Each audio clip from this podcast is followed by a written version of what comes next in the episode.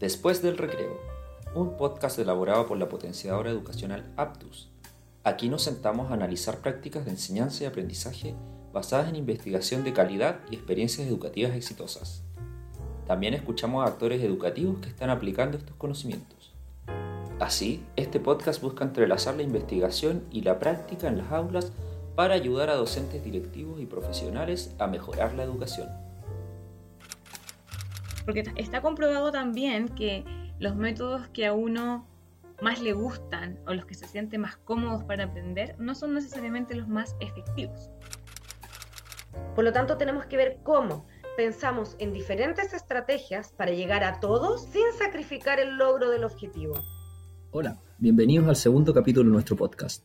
En este capítulo nos enfocaremos en una temática algo controversial, pero que es muy necesaria de poner sobre la mesa.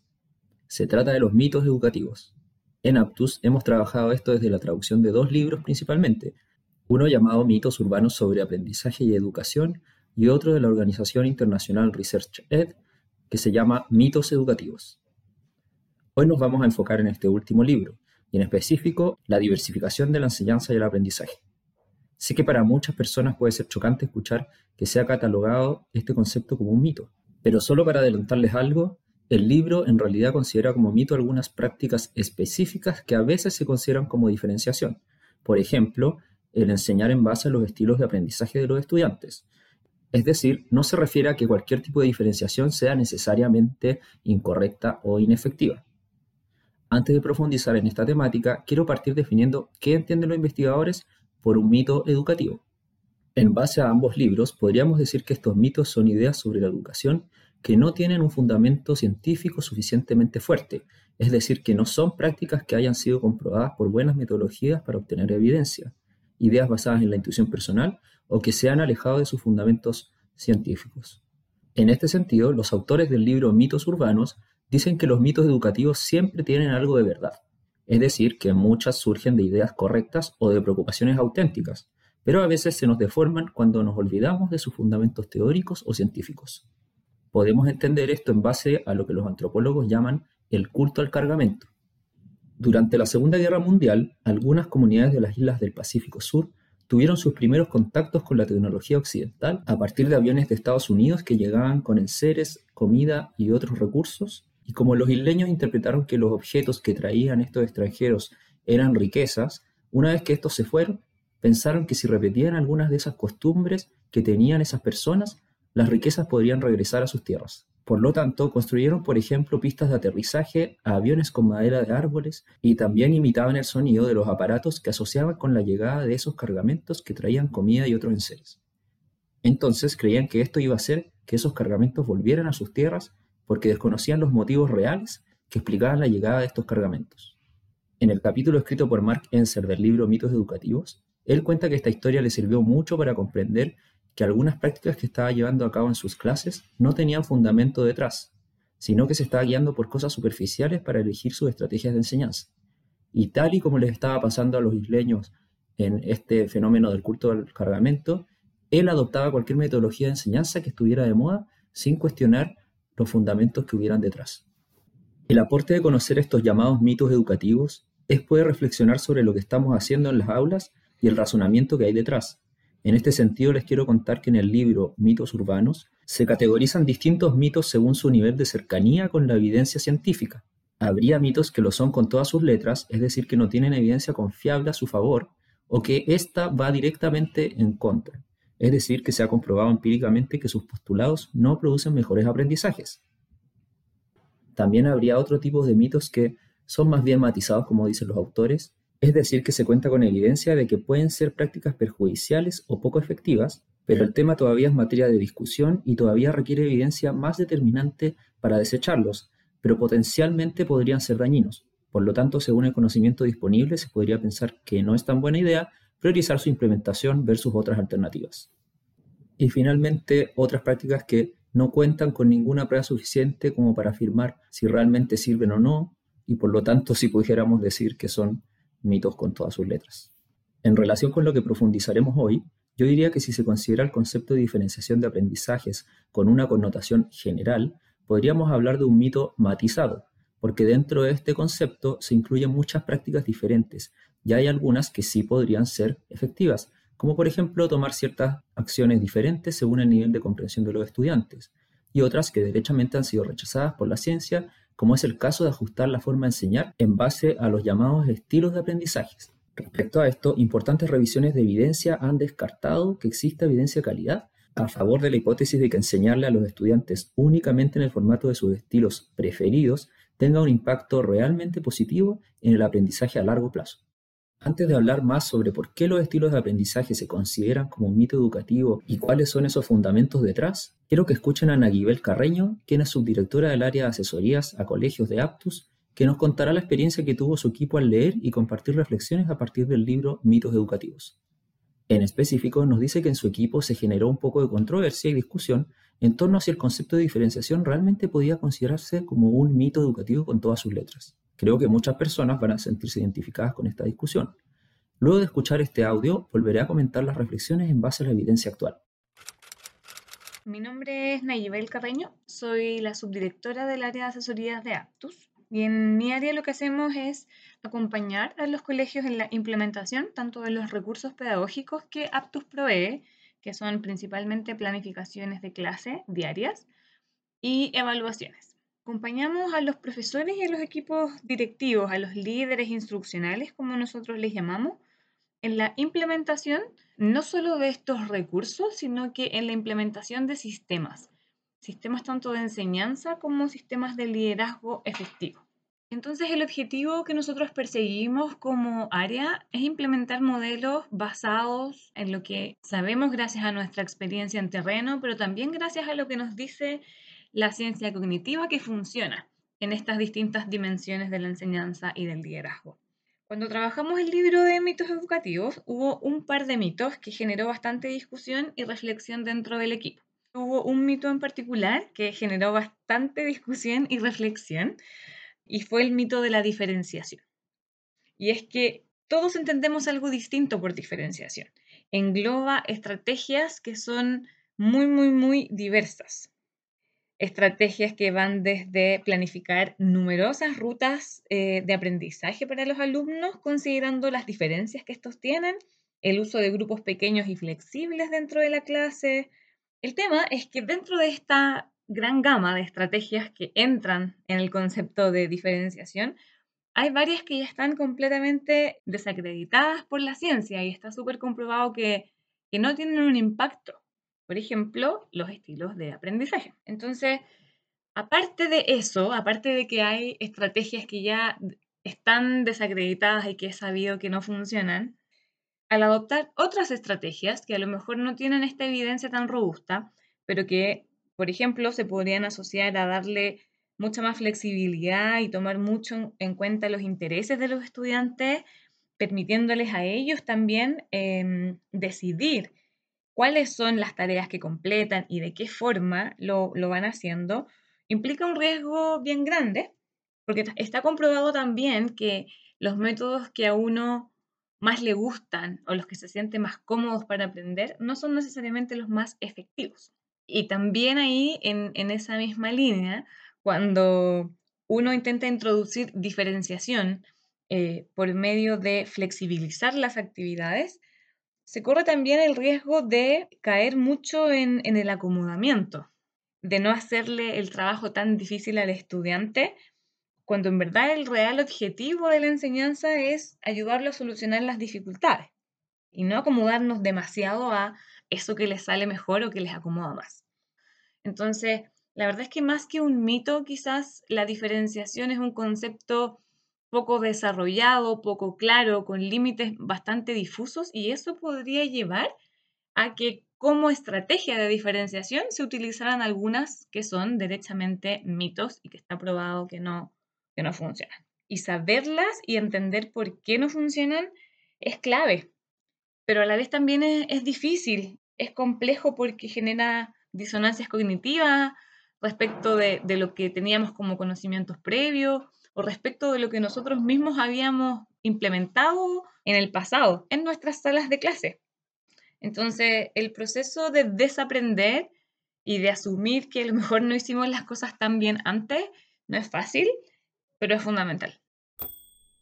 Como comentaba antes, el concepto de diferenciación es tan amplio que es controversial decir que es un mito educativo sin matices. La diferenciación es discutida por el profesor e investigador Gretsch Achman en el capítulo 4 del libro Mitos Educativos. El autor plantea que hay una gran variedad de comprensiones respecto a este concepto y muchas prácticas distintas suelen considerarse como diferenciación. Lo que le preocupa en realidad son las visiones o aplicaciones que son extremas de estas prácticas. Para ser fiel a los argumentos del autor, quiero leerles una cita donde busca responder qué es la diferenciación. Dice, como señala Carol Ann Tomlinson, profesora de educación y reconocida autoridad en materia de diferenciación, en su nivel más básico, la diferenciación consiste en los esfuerzos de los profesores por hacer frente a las diferencias existentes entre alumnos en el aula. Achman responde que resulta casi imposible imaginar un profesor inserto en un ambiente que abarca desde los primeros años de enseñanza hasta la enseñanza secundaria que no responda en alguna medida a las diferencias entre los estudiantes. En mi labor docente cotidiana suelo volver a explicar algunos conceptos a un alumno en particular o a un grupo de ellos, mientras los demás estudiantes trabajan de manera independiente. También podríamos argumentar, y con toda razón, que el proceso de asignar o posicionar a los alumnos en distintas categorías dentro de una misma asignatura en función de su nivel de desempeño anterior es una forma de diferenciación porque es un modo de responder a las diferencias entre los estudiantes. Sin embargo, está claro que llevar a cabo esa asignación o introducir pequeños ajustes en la enseñanza para toda la clase no es lo que los defensores de la diferenciación suelen proponer. Para Tomlinson, la diferenciación consiste en un conjunto bastante específico de estrategias. Incluye, por ejemplo, la planificación de numerosas rutas para los alumnos, en lugar de planificaciones de clases aplicables a todas las situaciones, así como el uso de grupos pequeños y flexibles de estudiantes, materiales con niveles de lectura variables, un ritmo flexible y una especial preocupación por los intereses y necesidades de cada niño y niña, ofreciéndoles la oportunidad de escoger y tomando en cuenta los estilos de aprendizaje que más les acomodan. El autor piensa que esta forma de implementar la diferenciación tiene diversos problemas.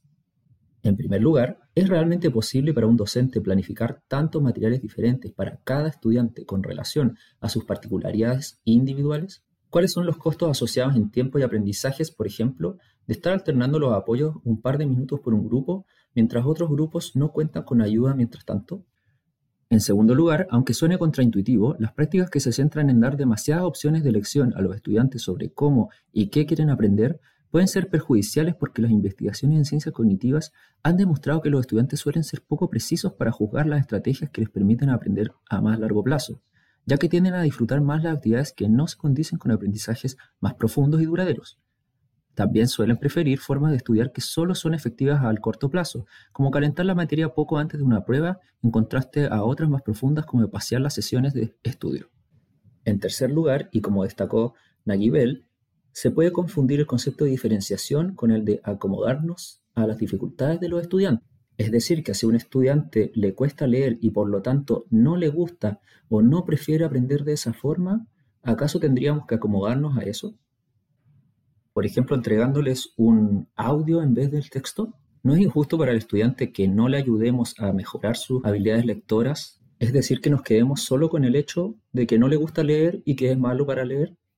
Una de las investigaciones más importantes que se han hecho en este tema es la revisión de evidencia empírica realizada en 2009 por Harold Pachler y otros colaboradores, que se llama Estilos de aprendizaje, conceptos y evidencia. Esta investigación plantea que la única forma de dar respaldo a los estilos de aprendizaje sería que mediante experimentos bien validados se constatara que distintos grupos de estudiantes, agrupados por sus estilos de aprendizaje preferidos, aprendieran mejor cuando se les enseña con métodos ajustados a esos supuestos estilos, es decir, enseñar únicamente formatos visuales a estudiantes entre comillas visuales, formatos auditivos para auditivos y así sucesivamente. Pero esta idea se rechazó con experimentos en aulas y no se encontró un impacto positivo en el aprendizaje. En este sentido, acomodar nuestra estrategia a los supuestos estilos de aprendizaje de los estudiantes, que en realidad son preferencias de cómo los estudiantes creen que aprenden mejor en base a sus sentidos, es en primer lugar un error, porque estas preferencias no se asocian a mejores aprendizajes reales, aunque ajustemos el formato de nuestras clases a ellas. Y en segundo lugar, es algo que muchas veces es realmente impracticable por el trabajo de planificación que implicaría. Ahora les invito a escuchar una conversación sobre este tema que tuve con Carolina Santibáñez, profesora general básica con un magíster en pedagogía y otro en neurociencias de la educación. Carolina realizó clases de enseñanza básica en un colegio de Santiago durante 12 años y actualmente se dedica a la docencia universitaria, enseñando didáctica de las ciencias naturales y está a cargo del acompañamiento de prácticas pedagógicas de estudiantes de la Universidad Católica, además de ser relatora en Aptus, donde realiza capacitaciones a docentes en ejercicio. Bueno, estilos de aprendizaje uno puede tener preferencias de aprendizaje. En general te motivas más con un, con un tipo de aprendizaje, sin embargo todos los estudios dicen que cuando nos focalizamos en el estilo de aprendizaje que se supone que ese alumno o alumna prefiere, realmente no mejoran sus resultados de aprendizaje. Y en cambio, una clase variada tiene mejores resultados. ¿Por qué? Por lo mismo que decíamos recién, la atención tiene un, un breve periodo de tiempo de, de efectividad. Cuando yo voy cambiando, voy inmediatamente estimulando a volver a despertar mi atención.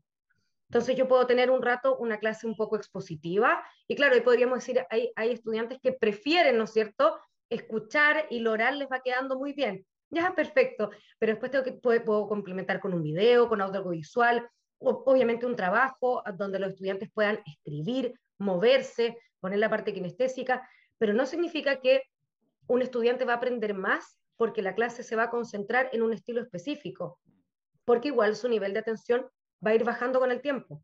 No existe relación entre la preferencia del estudiante y el estilo de la clase para mejorar finalmente su resultados. Al estilo de la clase o, digamos el formato que yo uso para presentar cierta información. Como bien dices, no es que exista el estilo de aprendizaje, sino que existen preferencias de, de, de cómo uno le gusta o cree que aprende mejor.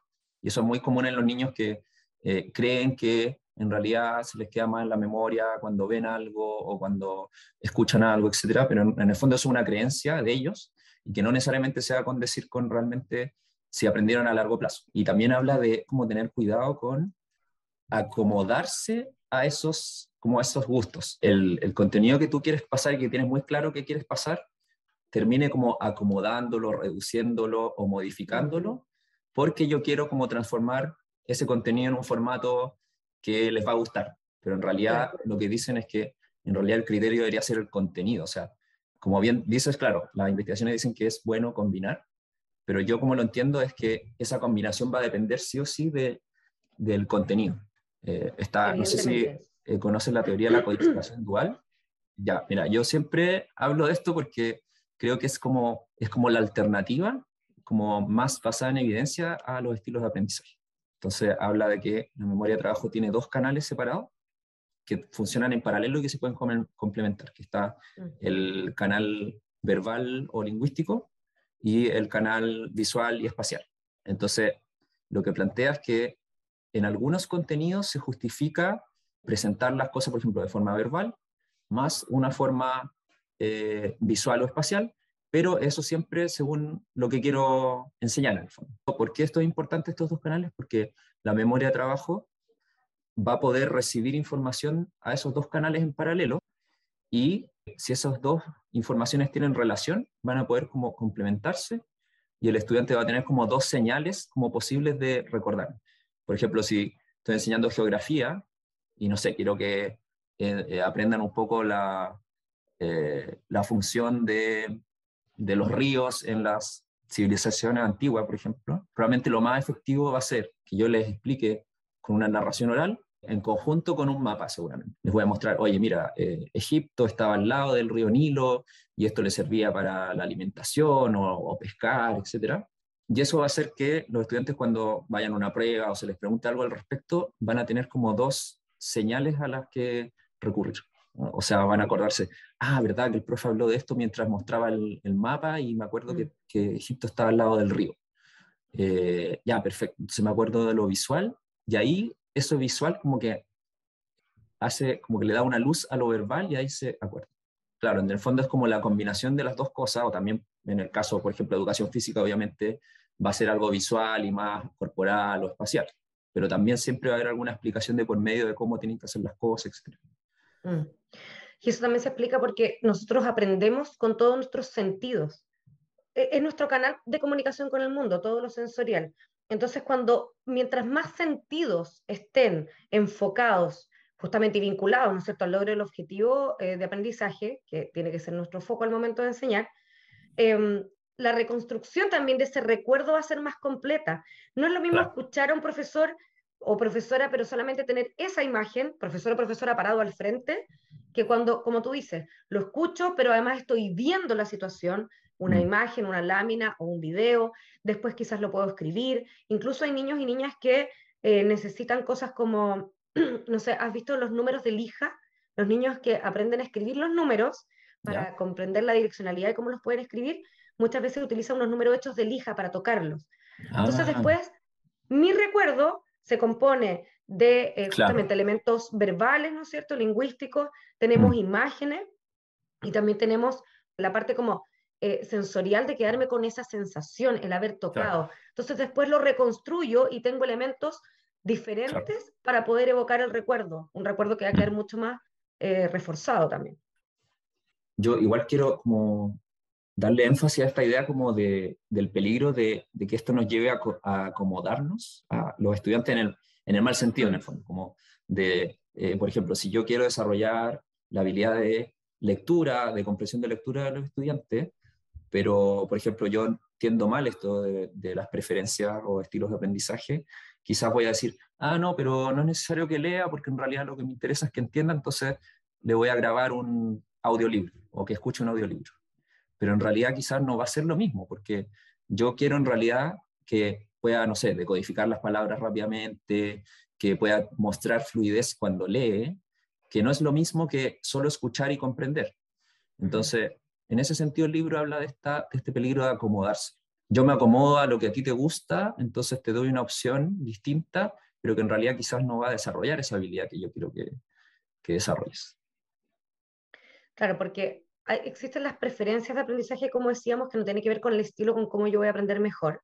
Quizás sí con lo que me siento más cómoda, pero eh, nosotros tenemos objetivos de aprendizaje y la idea de un educador, ¿no es cierto?, es potenciar y poder desarrollar habilidades, incluso aquellas que para algunos niños y niñas van a ser más complejas de desarrollar. No puedo eh, acomodar un objetivo de aprendizaje, por ejemplo, que dice experimentar, porque mis estudiantes en realidad eh, aprenden mejor lo oral o con un video y yo voy a reemplazar lo audiovisual, que también es muy potente, ¿no es cierto? Y finalmente voy a reemplazar lo audiovisual por la experimentación. Estoy sacrificando el logro del objetivo de aprendizaje. El objetivo era experimentar. Y la idea es que incluso aquellos estudiantes que no se sienten tan cómodos con, ese, con esa actividad, finalmente igual van a desarrollar o van a mejorar eh, sus habilidades para experimentar si yo lo intenciono en mi clase. Por lo tanto, tenemos que ver cómo pensamos en diferentes estrategias para llegar a todos sin sacrificar el logro del objetivo y sabiendo que yo igual tengo que trabajar para potenciar y para desarrollar aquellas habilidades que no a todos les acomoda. Y damos oportunidades y salidas. Podemos efectivamente experimentar y después cerrar con, con algo audiovisual, por ejemplo, con un video, pero no reemplazo uno por otro. Lo complemento, que es diferente. Pues si no, definitivamente estamos dejando a un grupo de estudiantes o a toda mi sala sin hacer algo que tiene que desarrollar y que tiene que hacer. Como educadores, finalmente nuestra misión está en ir a buscar y desarrollar y potenciar aquellas habilidades, aunque mis estudiantes no se sientan tan cómodos con todas. Entonces les puedo ayudar y complementar su objetivo con otras estrategias.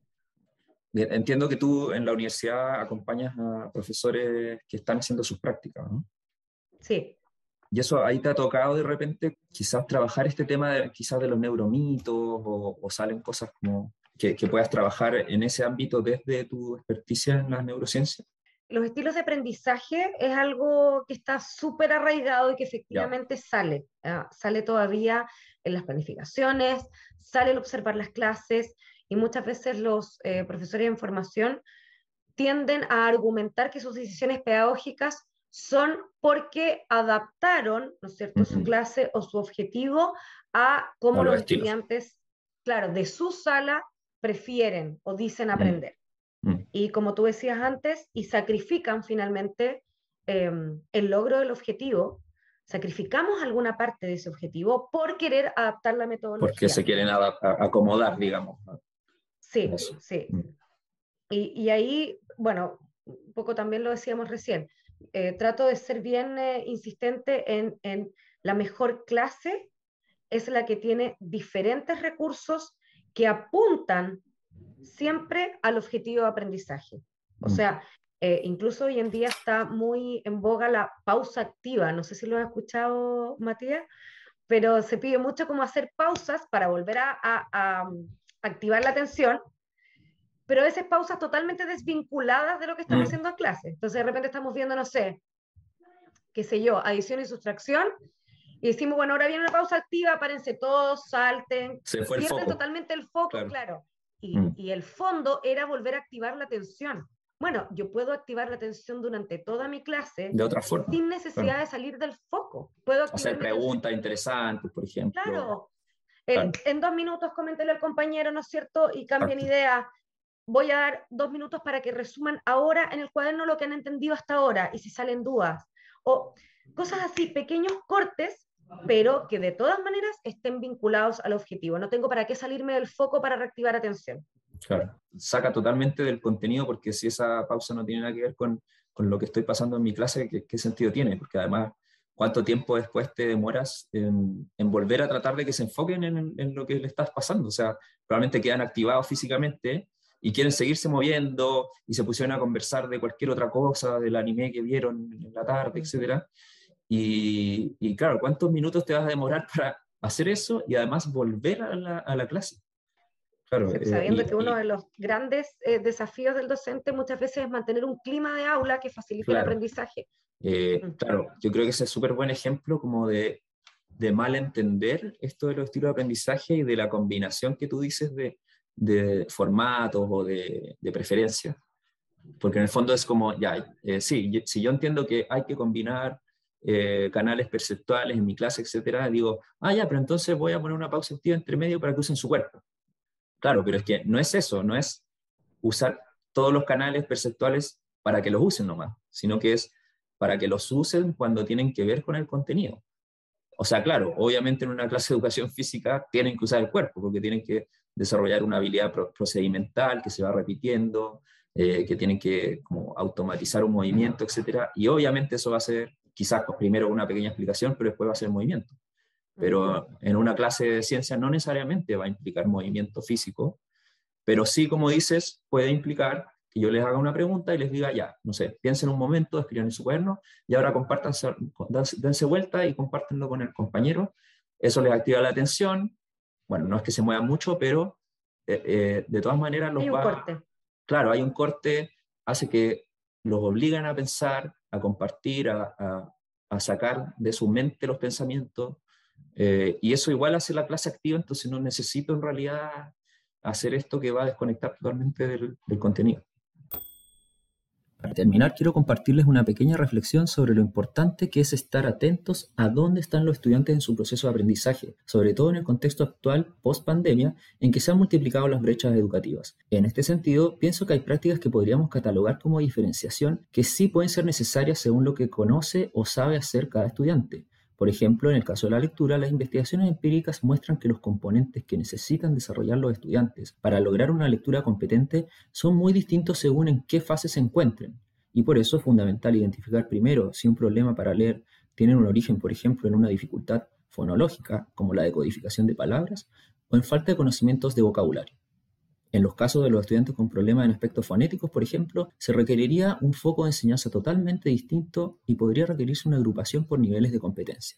Por lo tanto, sigo manteniendo mi creencia de que el mito de la diferenciación en realidad sería un mito matizado porque depende en gran parte de cómo lo entendemos y cuáles son las estrategias que estamos definiendo. Por lo tanto, tendríamos que ver estrategia por estrategia cuál podría considerarse como un mito y como ya sabemos los estilos de aprendizaje están en esta última categoría.